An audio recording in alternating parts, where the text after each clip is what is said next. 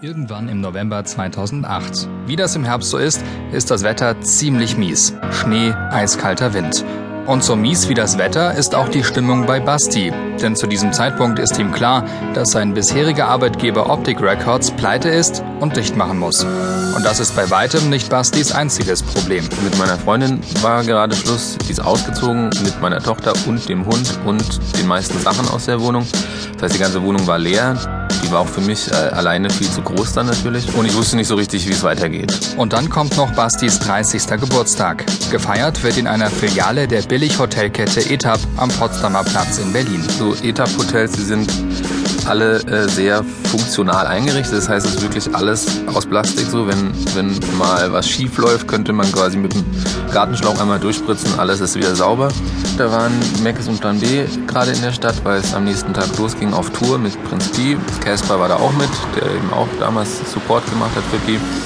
Und da saßen wir dann, ähm, mit Bartek habe ich um die Ecke bei so einem Touri späti haben wir Whisky gekauft, saßen dann in diesem Plastikzimmer haben aus den Plastikbechern den Whisky getrunken. Nicht so, wie ich mir meinen 30. Geburtstag früher mal vorgestellt habe. Alles in allem eine ziemlich beschissene Situation. Für Basti eine gute Gelegenheit, darüber nachzudenken, ob es so weitergehen soll wie bisher.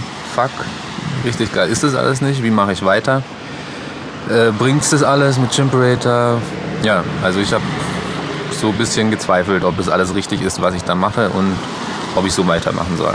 Nachdem dann ähm, Optik zugemacht hatte, habe ich dann ein Jahr in einem polnischen Klamottenlabel gearbeitet, die dann ein Büro in, in Kreuzberg hatten. Die, die polnischen Jungs waren eher so aus der Käfigkampfecke.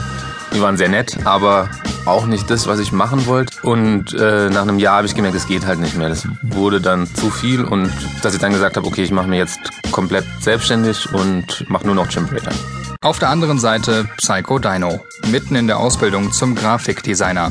Auch er hat ein Problem, nur vielleicht weniger existenziell. Das Problem hier nennt sich Privatschule. Am Anfang mal so eine Powerphase, wo man halt alle Programme innerhalb von zwei Monaten durchgebrettert hat und danach bestand eigentlich alles aus so so Selbstlernphasen, wo man halt so äh, fiktive Projekte bekommen hat. Also unterm Strich, ähm, ich habe meinen Abschluss bekommen, den ich gebraucht habe und ja, der Weg dahin war ein bisschen random, aber trotzdem alles cool.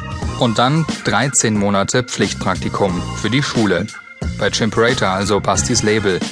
Chimperator war damals noch ein kleines, aufstrebendes Label mit Künstlern wie Mackes und Plan B oder den Orsons. Aber auch das war jetzt nicht direkt besser als Schule.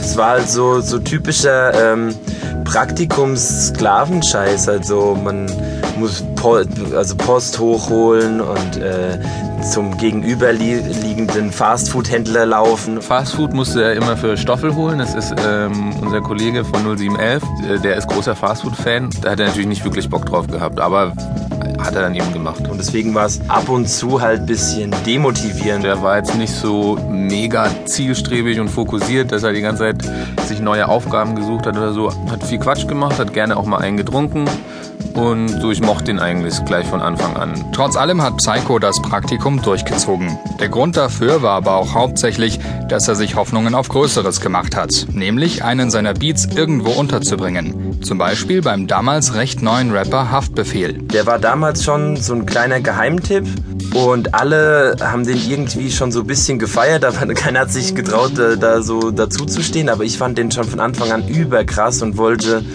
unbedingt was mit dem machen. Und dann bin ich da mit Steffen irgendwie auf das Thema gekommen und hat gemeint, ähm, ja, hey, ich bin mit dem Manager cool. Und in der Folgenacht habe ich dann halt einfach durchgemacht, habe vier, fünf Beats gemacht, weil mich das halt so geflasht hat, so diese Chance zu bekommen. Und er hat einen Beat gepickt, der dann noch ganz schnell aufs Album mit drauf äh, geschoben wurde und dann halt sogar das Intro geworden ist, was halt echt verrückt ist echt ganz krass.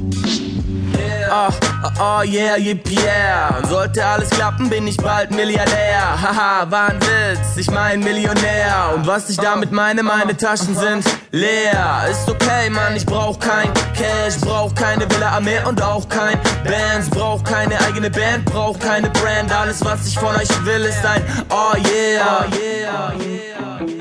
Ende 2010 in Stuttgart. Chip Rater läuft weiter so vor sich hin. Die Orsons sitzen gerade an ihrem dritten Album. Immer mit dabei ist Coddy, einer der Mitbegründer von Chimperator. Er hat Basti was mitgebracht. Und zwar ein paar Tracks von einem Typen, den noch niemand kennt.